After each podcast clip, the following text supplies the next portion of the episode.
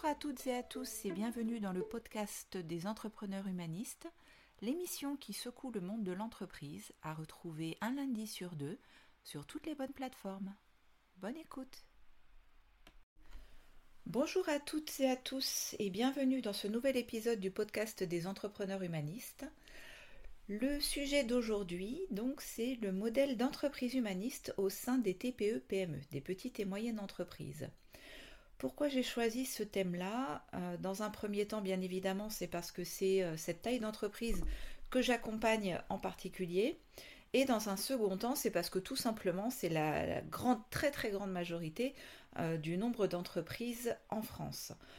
Exactement, les chiffres, c'est plus de 99% des entreprises qui font moins de 50 salariés. Pour rappel, donc les TPE, c'est moins de 10 salariés et les PME, c'est de 10 à 49 salariés. Voilà. Donc voilà pour le contexte. Euh, dans ce contexte actuel par rapport à ces entreprises, euh, l'idée c'est, euh, dans mon, intervention d'aujourd'hui, c'est la recherche de l'équilibre entre la performance économique et le bien-être des salariés. Il y a quelque temps, BPI France a réalisé une enquête auprès des, de 1335 dirigeants de PME et j'ai trouvé cette enquête assez intéressante puisqu'ils ont distingué quatre profils différents de, de, typologie de, patrons. Euh, donc d'abord les gestionnaires prudents, qui représentent 28% du panel. Euh, leur objectif, c'est de pérenniser l'entreprise avant tout, de garantir leur rentabilité et de développer l'emploi local. Euh, donc ça, on retrouve notamment dans le, secteur des transports et du BTP, ou qui sont surreprésentés du coup dans cette catégorie-là. La deuxième catégorie, qui représente 26%, euh, euh, et que je trouve particulièrement intéressant au niveau des chiffres, euh, c'est donc les capitaines humanistes. Donc c'est un peu notre sujet à, nous. Donc construire avant tout une entreprise humaine et respectueuse de l'environnement, c'est ce qui les, anime. Et au niveau de la typologie, donc c'est en majorité des jeunes dirigeants qui ont entre 30 et 44 ans, des successeurs familiaux et les femmes qui sont surreprésentées dans ce, profil. Donc ça, je trouve ça particulièrement intéressant. Ça me conforte aussi un petit peu dans ma démarche, je ne vous cache pas. Un troisième profil euh, qui, est, euh, qui, est, survenu, euh, qui a été découvert, donc 28%, c'est des conquérants aventuriers. ils privilégient, eux, par contre, la croissance, enfin par contre, oui et non, mais la croissance, l'innovation et l'international. Donc c'est souvent des fondateurs qui, sont représentés dans cette catégorie avec des entreprises qui sont majoritairement basées en Ile-de-France. Pour des raisons, je suppose, euh, pratico-pratiques visant les échanges à l'international. Et enfin, une, quatrième typologie de profil qui sont les stratèges engagés. Alors ça peut paraître un petit peu antinomique, stratège et engagé dans la même phrase, mais représentent quand même 18% des entrepreneurs et euh, eux, ce qui les intéresse, c'est l'équilibre entre une croissance forte et des engagements sociétaux affirmés. On va dire que c'est un peu à mi-chemin entre les conquérants aventuriers et les capitaines humanistes.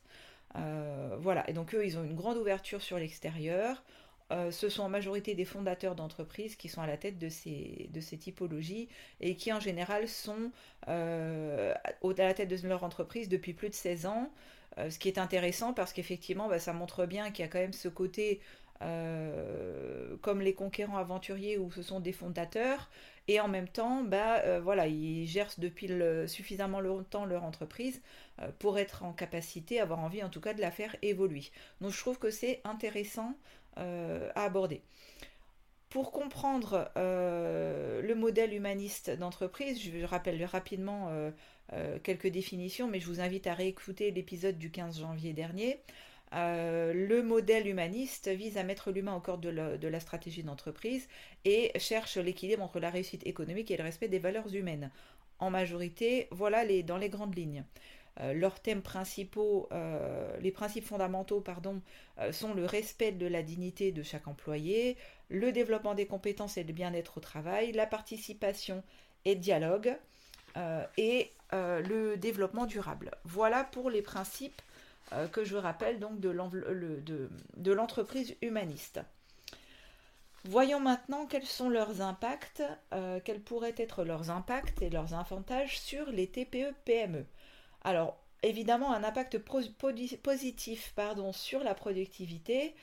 Les employés sont motivés et engagés, euh, on a une fidélisation des talents, c'est-à-dire que les personnes qu'on a recrutées, desquelles on est content, euh, ben, ont envie de rester dans l'entreprise, tout simplement.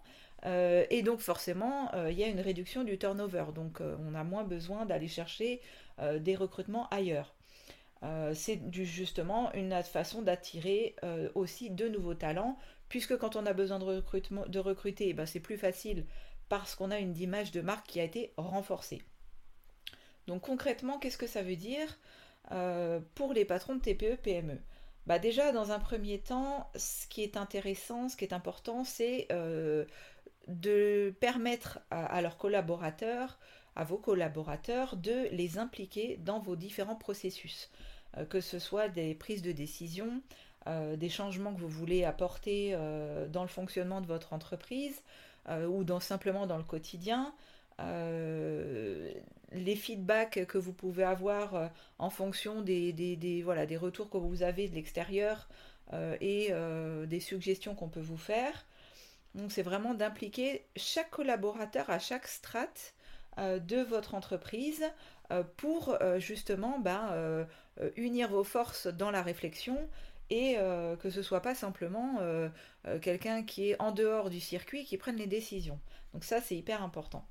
Euh, le deuxième point, c'est bah, du coup d'aider votre personnel dans son développement et dans sa formation, donc lui permettre de gagner en compétences, euh, d'investir dans la formation continue euh, pour qu'il évolue tout au long de sa vie de, de, salarié, d'encourager l'innovation et la créativité, c'est-à-dire que bah, chaque personne est une entité à part, individuel euh, qui lui voilà dont les valeurs lui sont propres euh, et c'est intéressant d'encourager chacun à pouvoir s'exprimer que ce soit d'un point de vue purement professionnel ou personnel ou en tout cas y mettre de, son âme mettre de son âme dans son, rapport à son à son quotidien avec ses collègues avec sa hiérarchie avec son travail pour favoriser justement bah, son, son bien-être euh, et l'aider à être plus euh, créatif et donc forcément derrière plus productif,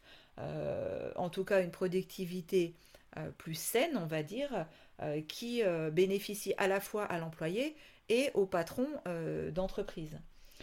et enfin, la flexibilité et l'équilibre entre la vie professionnelle et la vie personnelle, c'est un aussi des axes importants à valoriser euh, puisque ben, on l'a vu avec la crise sanitaire en, particulier, avec l'arrivée, l'émergence du télétravail euh, et des horaires flexibles, euh, qu'il est important finalement que ce soit pas seulement à l'employé de s'adapter à l'entreprise, mais aussi à l'entreprise de s'adapter à son salarié, d'autant plus si elle en est satisfaite et si elle se rend compte que finalement il est plus efficace, plus productif quand il travaille de chez lui ou qu'il travaille euh, de 18h à 22h au lieu de faire euh, euh, midi 16h.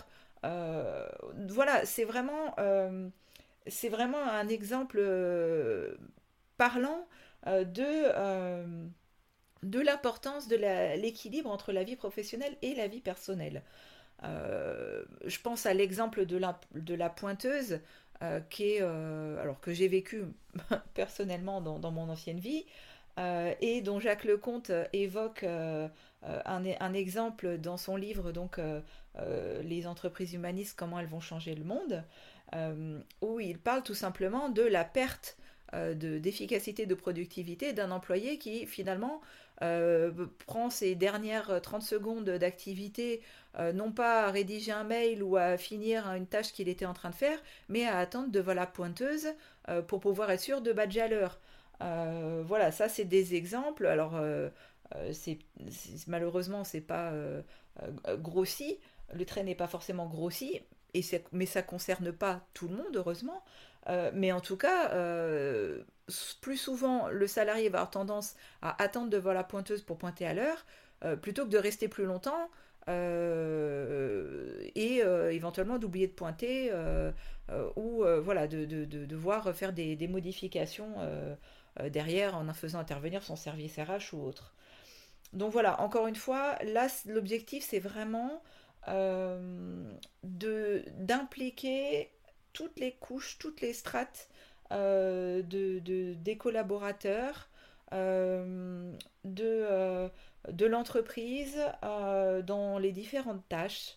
Euh, et euh, bah, évidemment, quoi, si l'employé se sent valorisé, euh, on est tous des êtres humains. si on est valorisé, notre ego, il est content, certes, mais notre âme, elle est aussi nourrie et on a cette, cette envie de retourner bosser le lendemain. voilà, on n'est pas là à attendre que le vendredi soit arrivé et qu'enfin on soit un week-end. Euh, ou que euh, on attende nos, cinq semaines euh, si on a la, malchance entre guillemets d'en avoir que cinq ou si peu importe le nombre et encore c'est déjà très très bien cinq mais voilà c'est on est l'objectif c'est pas d'attendre toujours de passer sa vie à attendre le vendredi les vacances etc etc parce qu'à force d'attendre ben la vie elle s'arrête hein, à un moment donné c'est terminé quoi. Donc l'objectif, c'est vraiment de profiter vraiment euh, de chaque instant, y compris dans le travail, dans sa journée de travail ou dans sa nuit de travail, pour ceux qui travaillent de nuit, parce que ça, c'est un autre rythme aussi. Euh, et donc, c'est euh, important, voilà, je trouve, de, d'impliquer. c'est, pour moi, c'est vraiment la base de l'entreprise humaniste. C'est vraiment de revoir la distribution entre guillemets, de plus parler de pouvoir ou de direction, mais en tout cas de revoir une, politique participative, euh, une direction participative finalement et collaborative de l'entreprise. Euh, donc comment on peut mettre ça en place? Alors je vous invite, si vous êtes patron de TPE-PME, euh, à, creuser le sujet auprès de, d'entreprises qui ont déjà sauté le pas. J'ai quelques exemples là issus du, livre de Jacques Lecomte, bien évidemment. Euh, mais il y a aussi euh, un, patron, alors je crois que c'est en, je sais plus, je crois que c'est en Indre-et-Loire, quelque chose comme ça, qui au moment de sa retraite, au lieu de prendre son parachute doré, a décidé de le reverser à l'ensemble de, ses salariés sous forme d'une prime mensuelle. Euh, enfin, je trouve ça génial, quoi. Enfin, euh, s'il estime ce patron-là que finalement il a euh, acquis suffisamment de, biens matériels et financiers pour avoir une retraite confortable, effectivement, il n'a peut-être pas besoin de ces 2 millions d'euros pour être plus heureux. par contre, les salariés qui gagnent 1500 euros par mois, eux, ils seront bien contents d'avoir 300 euros en plus pendant quelques années. Euh, donc voilà, je vous, invite vraiment à réfléchir à cette optique-là, euh, à ce fonctionnement-là. Euh, il y a aussi la notion des, primes. La notion des primes, par exemple, donc dans les conseils, dans les bonnes pratiques qu'on peut mettre en place, c'est ben, est-ce que de savoir se poser la question quand on a mis en place des primes pour ses salariés, est-ce que c'est plus intéressant, est-ce que vous les sentez plus épanouis tout simplement, vos salariés, du fait d'avoir des primes euh, est-ce que, bah, alors effectivement, peut-être que le mois où ils ont une grosse prime, ils sont euphoriques, ils sont super contents, euh, ils peuvent se faire plaisir, etc. Mais comment ça se passe les autres mois, quand il y a moins de primes, etc. Euh, si votre salarié, vous voyez qu'il est plus déprimé, entre guillemets, moins motivé, qu'il a du coup une perte d'efficacité, de productivité, bah, je vous invite peut-être à vous poser la question de l'efficacité des primes. Et à ce moment-là, d'envisager peut-être de mettre tout le monde autour de la table et de se dire, bah, bah voilà, euh, sur l'année euh, X, un tel, vous avez en moyenne euh, tout le monde, à tout le monde composé, tout le monde mis bout à bout, en moyenne ça fait 1200 euros de prime par an. alors je dis n'importe quoi, hein, c'est un chiffre au hasard. Est-ce que vous préférez pas une augmentation fixe de 100 euros par mois pour, et, qu'on mette, nos richesses collectées en commun? Parce que finalement chacun euh, a mis des richesses en commun dans l'entreprise depuis le départ. Sauf que, voilà, euh, en général, ça va profiter à certains ou à la direction. Est-ce qu'on ne mettrait pas en place, du coup, euh, une augmentation de, salaire plus régulière, un intéressement à l'entreprise, qui du coup serait à débloquer ou à bloquer pour pouvoir être exonéré d'impôts chaque année? Il y a l'actionnariat salarié. Est-ce que bah voilà, chaque salarié pourrait pas devenir propriétaire d'une partie de l'entreprise Il y a l'épargne salariale. Est-ce que on peut voilà, donc ça c'est tout ça c'est les parties sous l'angle financier. parce que dans le modèle de la carotte et le bâton, on a vite vu que ça fonctionnait pas très très bien. en tout cas, on arrive à un point de saturation où ce modèle-là, c'est un modèle traditionnel ancien qui commence à ne plus fonctionner. Et les nouvelles générations, elles ont envie d'autre chose. donc, si vous voulez intégrer justement des nouveaux talents dans votre entreprise, la Gen Z, comme on l'appelle, bah, peut-être qu'il faut quand même entendre un petit peu ce qu'elle a à dire parce que euh, bah oui on entend euh, à droite à gauche des choses euh, comme quoi voilà elle elle a pas envie de travailler elle est exigeante de toute façon ils ont toujours leur téléphone dans la main etc voilà moi la première je suis si je travaille en, télétravail c'est pas parce que je suis assise sur mon canapé que je travaille pas et pour le coup je, trouve que je suis beaucoup plus efficace euh, si je suis assise à ma table, euh, au bout d'un moment, j'ai mal au dos, j'ai des fourmis dans les jambes, etc. Enfin, tous, euh, on a ce, côté où, bah oui, notre confort aussi corporel, physique, mental, il nous importe.